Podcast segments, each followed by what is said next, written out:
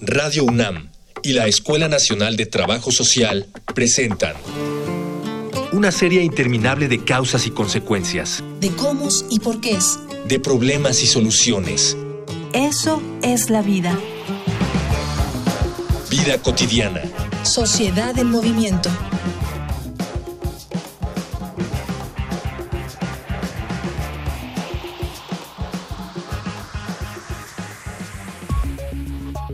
¿Sabías que, por ley, tanto las personas superdotadas como aquellas con discapacidad deben ser atendidas conforme a sus necesidades por el Sistema Educativo Nacional?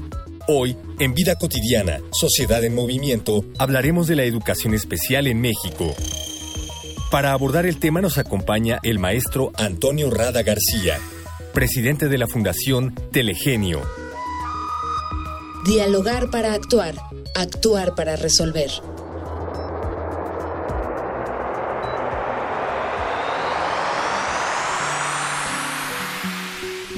Buen día, buen día. Iniciamos una emisión más de nuestro maravilloso programa Vida Cotidiana, Sociedad en Movimiento. Yo soy Ángeles Casillas y estamos en cabina desde, obviamente, la Colonia del Valle Radio UNAM. Hemos abordado temas muy interesantes en nuestro programa. Hoy, hoy abordamos, por supuesto, uno muy peculiar. Fíjense que todos y todas ubicamos casi siempre ubicamos, cuando aludimos a educación especial, casi siempre pensamos en personas con, con alguna discapacidad. Pero el término obviamente hace referencia también a aquellas personas que están superdotadas, es decir, sobresalientes. Justamente el tema de hoy es educación especial, personas superdotadas. ¿Alguna pregunta, alguna interrogante acerca de esta temática? Escuchemos nuestros medios de contacto.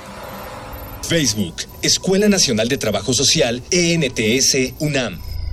Twitter, arroba comunica, ENTS. Instagram, comunicación ENTS. Ya escucharon ustedes los medios de contacto, escríbanos, con gusto atenderemos sus preguntas. Y bueno, a mí me toca dar la bienvenida a alguien muy especial, muy especial. Bienvenido, maestro Antonio Rada García, muy bienvenido. Muy buenas tardes. Muy buenas tardes. Muchísimas gracias por la invitación. Al contrario, gracias por estar, estar con nosotros, aceptar participar en este tema tan interesante y que a todos nos mantiene así como que a la expectativa. ¿Qué vamos a ver en este programa? ¿Cuáles, cuáles son las, los objetivos del programa? Obviamente identificar qué es una persona superdotada, este, cómo podemos desde casa identificar algunos, algunos rasgos, eh, cómo se están atendiendo, si es adecuado o no esta atención y por supuesto siempre, como ustedes lo esperan, medidas salidas, este, apoyos para este tipo de, de personas que no viven en problemática, pero que sí necesitan un acompañamiento justamente especial. Y vamos calentando motores, ¿qué te parece, Antonio? Claro que sí, con mucho gusto. ¿Por dónde empezamos? Empezamos porque tú nos puedas compartir con nuestro, con nuestro amado público qué debemos entender por persona superdotada. Ok, mira, una persona superdotada es aquella que en pruebas de coeficiente intelectual obtiene un resultado por arriba de 130 puntos, es decir, dos desviaciones estándar con respecto a la media. Y lo que quiere decir es que aproximadamente 2.28 personas de cada 100 obtienen ese resultado. Y muchas veces no, no, no, no, no se, no se practica este tipo de pruebas en toda la población. Exactamente. Digamos que la gente, pues cotidianamente podemos decir, ah, pues es un niño muy inteligente, pero el qué tan inteligente, pues el problema es que no se ve tan fácilmente la inteligencia. Entonces, para eso se hacen eh, la medición de, las, eh, de la inteligencia a través de pruebas psicométricas. Y estas pruebas, pues bueno, te dan una certeza estadística, no te la dan absoluta, porque pues nadie tiene la varita mágica del 100% de seguridad, pero sí te dan un, un, rango en donde tú puedes decir, oye, pues el niño o la niña, o el joven o el adulto, está eh, por arriba del 98% de la población. Por supuesto. Ya tú nos comentabas, una, una prueba es eh, detectar el IQ, identificar el IQ en estas personas. Eso, digamos, que es lo que confirma que una persona está, está, tiene esta, esta, está superdotada, esta alta capacidad.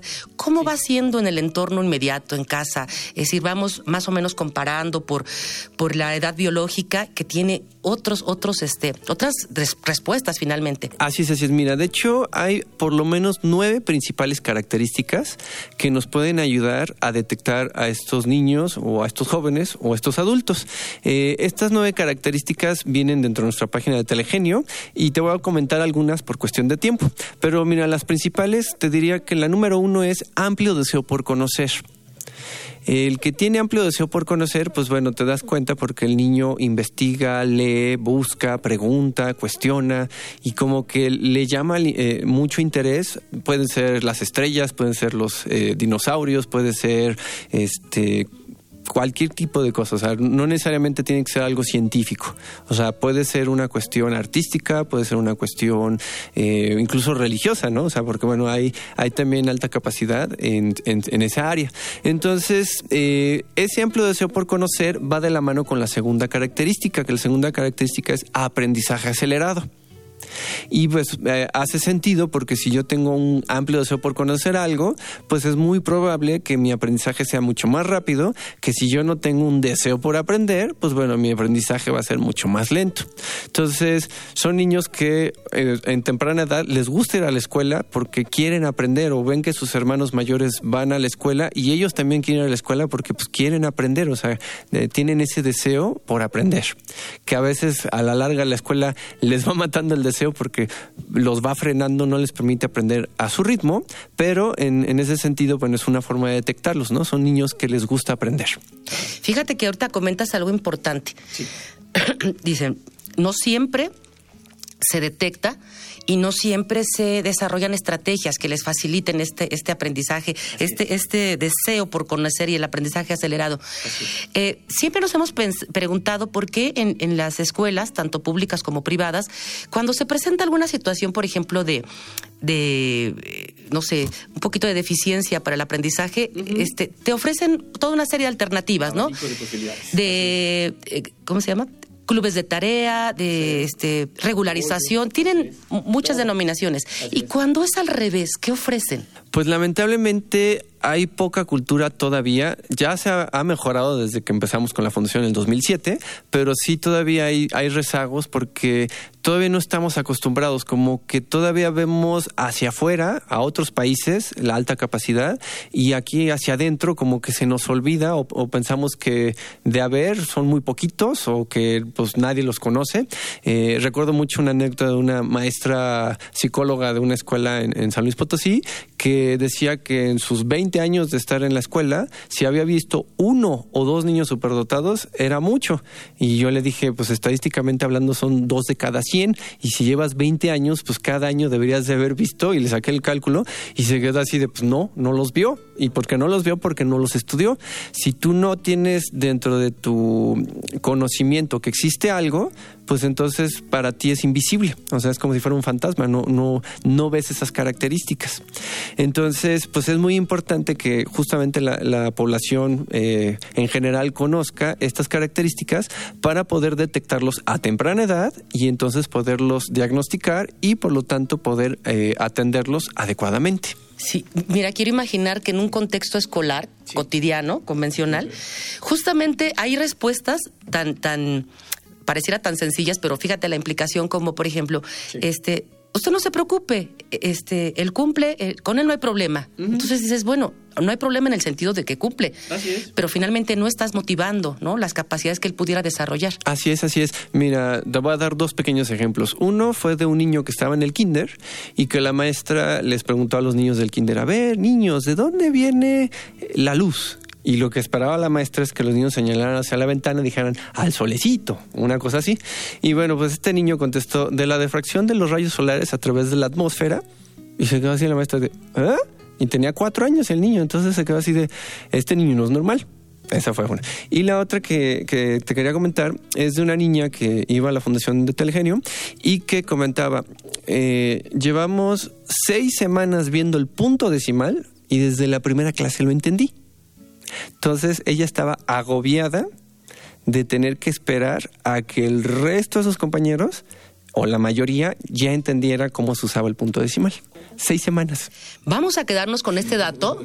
¿Saben por qué? Porque vamos justamente a identificar si hay algunos riesgos en el desarrollo, en el conocimiento y en la convivencia que se da cuando nosotros no tenemos las herramientas para identificar estos, estos, estos, estas capacidades súper dotadas. Les voy a invitar, te voy a invitar, Antonio, a que escuchemos datos que nos prepara producción, una infografía social. Infografía social. En México, la educación especial forma parte del sistema educativo nacional. De acuerdo con la normatividad vigente, las personas con aptitudes sobresalientes o con discapacidad tienen derecho a recibir una educación conforme a sus necesidades. Esta es una modalidad de la educación básica que se debe impartir con perspectiva de género y garantizando la equidad social. Están facultados para ello los centros de atención múltiple y las unidades de servicios de apoyo a la educación regular. Estas medidas son necesarias por muchas razones. La principal es eliminar cualquier obstáculo que impida una participación activa en la sociedad a la población que requiera una atención especial. Solo así estaremos en igualdad de condiciones todos los mexicanos. La Dirección General de Educación Especial fue creada en 1970. Durante sus primeros nueve años, se sustentó en un modelo médico. En los 80, adoptó una perspectiva psicopedagógica. En los 90, comenzó a hacer un cambio hacia un modelo de integración educativa. Esto último fue un logro impulsado por la ONU en la Conferencia Mundial sobre Educación para Todos y en la Convención sobre los Derechos de las Personas con Discapacidad. De 2009 a 2013, aumentó significativamente el número de niños superdotados atendidos por la Secretaría de Educación Pública. Al principio eran 3.000. Para principios de 2013 eran más de 53.000. Este tipo de datos nos dan una certeza de que se están tomando medidas para atender a niños con aptitudes sobresalientes. Sin embargo, los especialistas señalan que la educación especial aún resulta inadecuada en general, pues no se distingue en ella la modalidad escolarizada. Regresamos de Infografía Social y estamos platicando con el maestro Antonio Rada García. Él es presidente de Fundación Telegenio, una asociación civil muy interesante. Más adelante vamos, vamos a hablar cómo pueden contactarla para poder favorecerse de todo lo que, lo que ellos tienen para, para estas personas superdotadas. Nos quedamos antes de la infografía este como, como un punto importante, ¿cuánto pasó una persona, una pequeña, para esperar que el grupo de clase pudiera asimilar un tema que ella ya había este, entendido, desde la primera? Así es qué pasa en ese, en ese lapso y otras más características que no solamente implican que no puedo atender adecuadamente a estas personas, sino además las implicaciones en el tiempo, ¿no? En el aburrimiento que puede generar. Así es, así es. Miren, la paradoja es que muchos de estos niños al principio van muy felices a la escuela y conforme va pasando el tiempo en la escuela, empiezan a aburrirse. Y ese aburrimiento les genera inquietud y empiezan a generar problemas. Y por eso muchas veces estos niños llegan eh, con el psicólogo no porque tengan alta capacidad intelectual, según el maestro, sino porque tienen problemas de conducta. Pero resulta que los problemas de conducta están generados porque tiene esa alta capacidad y se aburren. Pero esa parte muchos maestros no, no lo ven porque finalmente yo entiendo que los maestros tienen que enfocarse a la mayoría del salón y los extremos son los que pues muchas veces pagan, eh, como dicen ahí, el, el, pato, ¿no? O sea, en el sentido de que los niños que reprueban es porque el ritmo de la escuela va muy rápido, puede ser, o los niños que se aburren pues es porque el, el ritmo va muy lento. Entonces los dos extremos tienen problemas en la escuela normal. Entonces, eh, a unos necesitan educación especial para ayudarlos a, a, acelerar su ritmo de aprendizaje y en el otro caso, pues requieren que se les pueda eh, dar mayor cantidad de conocimiento de acuerdo a su eh, ritmo de aprendizaje. Y entonces, una de las soluciones que se da es lo que se llama la aceleración escolar. Con eso permites que el niño o la niña adelante grados escolares y con eso, por lo menos en la parte académica, no tenga ese nivel de aburrimiento que tendría si siguiera este el camino tradicional. Claro. Fíjate que yo he conocido algunos algunas situaciones sí. de cerca que tienen que ver con estas personas que tienen un aprendizaje acelerado. Sí y que en la espera de, del grueso del grupo, ¿no? de, de, sus compañeros de clase, puedan darse estos aburrimientos, estas prácticas tal. Y en las opciones que a ti te plantean en algunos, en algunos centros escolares, justamente es adelantarlo. Uh -huh. ¿Cómo superar, cómo atender que este adelanto académico efectivamente es, es muy bueno? Uh -huh. Responde el niño o la niña muy bien, pero hay una parte de maduración, de socialización, uh -huh. que queda no cubierta. Mira, eh, justamente eh, te, cuento, mira, hay por lo menos cuatro formas de atender a los niños con eh, aptitudes sobresalientes, como le llaman la SEP, o superdotados, en el sentido de que son tan diversos que no hay una sola forma de atenderlos, porque cada uno puede variar. Hay quienes tienen muy alto coeficiente intelectual, pero muy bajo coeficiente emocional. Entonces, si tú los adelantas con ese coeficiente emocional bajo, pues le puedes generar mayores problemas que, eh, que beneficios por adelantarlo. Entonces, se tiene que trabajar también esa parte emocional y si se logra equilibrar un poco, pues entonces la aceleración es la cuestión este, idónea, porque entonces los niños pueden ir aprendiendo eh, a su propio ritmo. Recuerdo, por ejemplo, un chico que llegó de 14 años a la fundación, llevaba 10 de por medio, pero tenía cero amigos. Entonces, pues es así como de, pues decía que la escuela era como que él entendía para que era para ir a aprender, pero él no entendía que también era para socializar.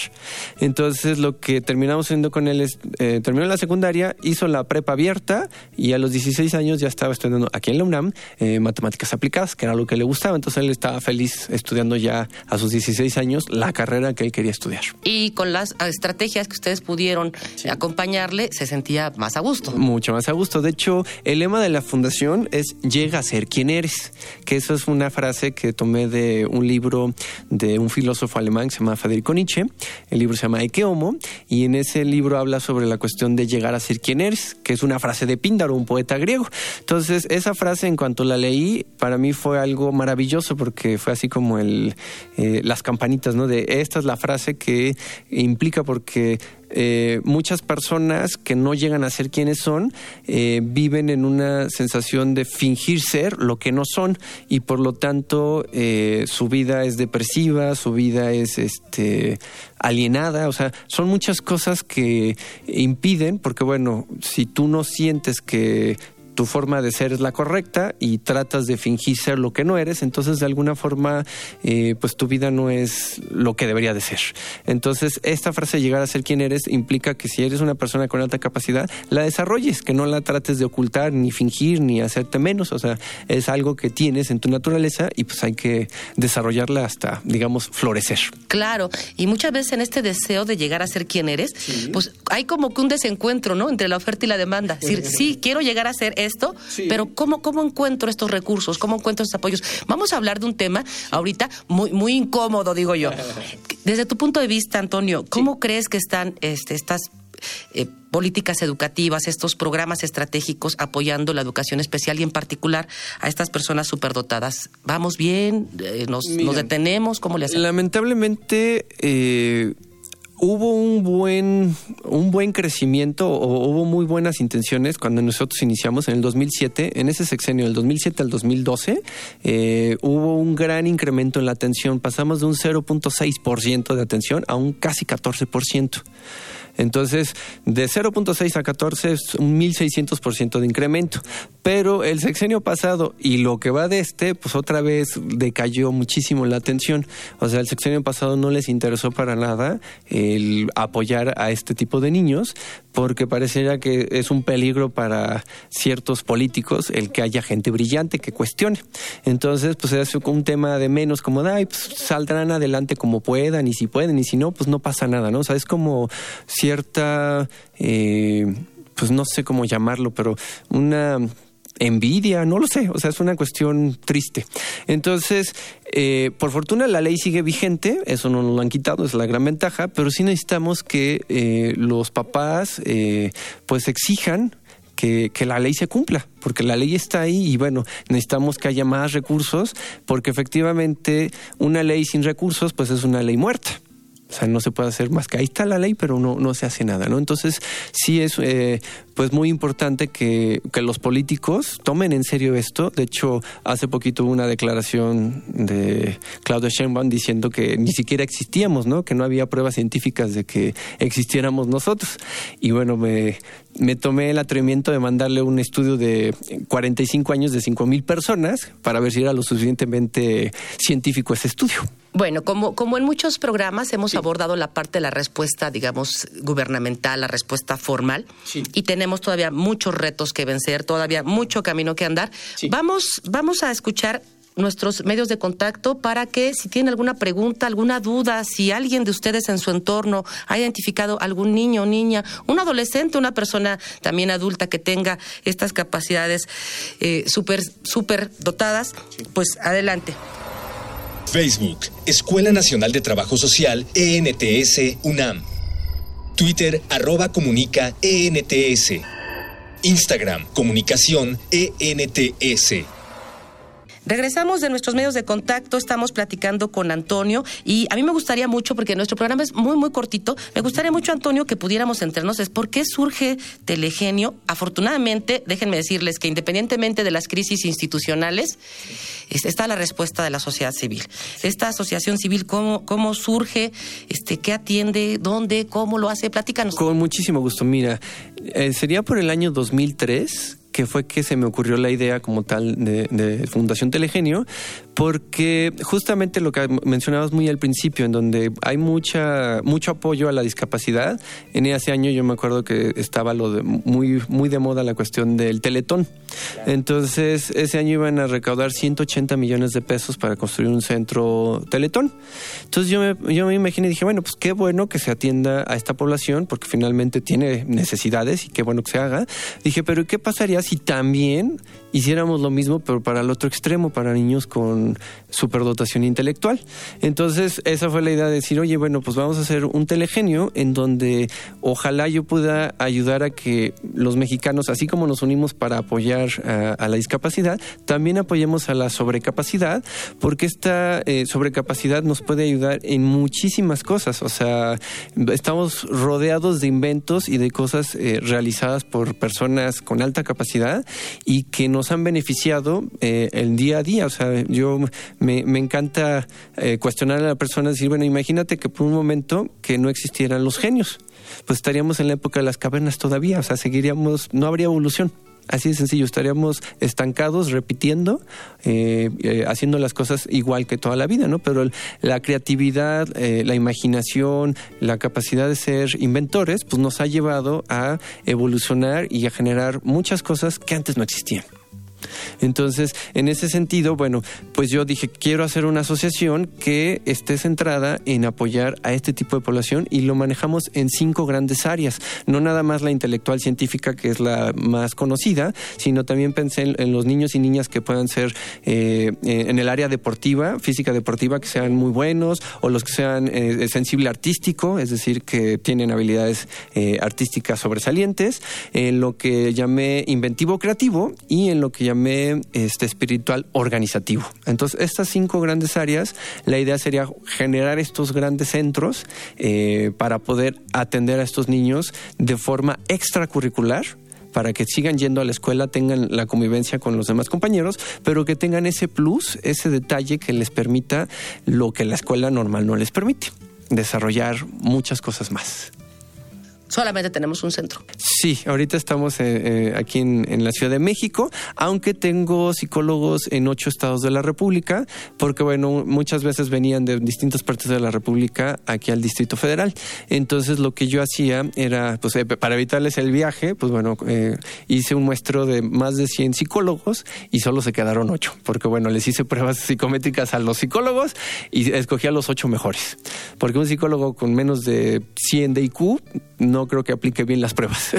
Hasta ellos, dices. Ah, hay que medir al que mide. Ah, sí, claro, hay que medir al que mide. este, nuestro programa, te insisto, es, es híjole, se nos va rapidísimo y con claro, claro, y con temas tan interesantes. Eh, ¿Cómo podemos contactarnos con, con, Telegenio? Mira, tenemos nuestra página web oficial que es telegenio.org, tenemos grupos en Facebook, tenemos grupo eh, eh, cuenta en Twitter que es Telegenio, arroba Telegenio, y tenemos en YouTube también, hay un canal de YouTube de Telegenio. Entonces, todas esas este, redes sociales nos pueden ayudar a que con que pongan Google en, en, en Google pongan Telegenio, va a aparecer cualquiera de estas redes. Cualquiera de estas redes.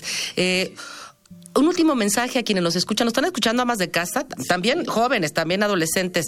Este, ¿Qué mensaje podemos darle a estas personas para llegar a ser quienes ellos quieren ser? Exactamente, mira, eso es bien importante. Eh, yo creo que tenemos que aceptar que somos diferentes, pero que al mismo tiempo tenemos muchas cosas en común. O sea, hay una diversidad en la unidad. Entonces, eh, digamos que así como los zapatos no son unitalla, sino que cada quien tiene, hay quienes tienen el pie chiquito, el pie más o menos grande y el que lo tiene muy grandote, pues bueno, eh, la educación tendría que ser así, adaptada según el zapato según el pie. Entonces, eh, pues, ¿qué sucede? Si a todos los niños de 8 años le damos el mismo tamaño de zapato, pues al que tiene el pie más grande, pues le vas a estar lastimando y todo el tiempo le va a doler estar eh, educado de esa manera. Y el que le queda el, zapato muy grande, pues va a parecer payasito y se puede tropezar, ¿no? Entonces hay que tener mucho cuidado y en ese sentido, bueno, pues todas las personas que eh, hayan identificado hasta cierto punto eh, que pueden tener un niño, una niña, un primo, un sobrino o una sobrina, pues bueno, los invito a buscar la página de Telegenio, ver las nueve características principales y si tienen al menos seis de las nueve, entonces ya son candidatos a ser evaluados cuantitativamente pues aprovechemos esta opción. Miren, todos nos beneficiamos. Quienes este, aportan todos sus, conocimientos y estrategias para esto, apoyan a que las personas lleguen a ser quienes ellos quieren ser y sentirse mejor, plenos. Y nosotros como sociedad, bueno, pues esos talentos hay que aprovecharlos, ¿sí? Este, no me queda más que despedirnos, Antonio, ojalá que en otra en otro en otra posibilidad podamos coincidir y puedas invitar a las personas alguien que esté, esté con ustedes, que, que, nos pueda acompañar niños o adolescentes que ya han vivido la experiencia, cómo se siente que la compartan. Muchas veces cuando hablamos entre pares nos sentimos como más atraídos, ¿no? claro que sí. Muchísimas gracias por habernos acompañado. no me resta más que, que agradecer a producción, Miguel Alvarado, muchas gracias, Luis Tula, Juan Méndez en la postproducción, en la información Cindy Pérez y Jorge Herrera y por supuesto a todas y todos quienes hacen posible este programa. Yo soy Ángeles Casillas y me despido confiando en que podamos coincidir en nuestra próxima próxima misión. Bonita tarde. Vida cotidiana es una coproducción entre Radio UNAM y la Escuela Nacional de Trabajo Social.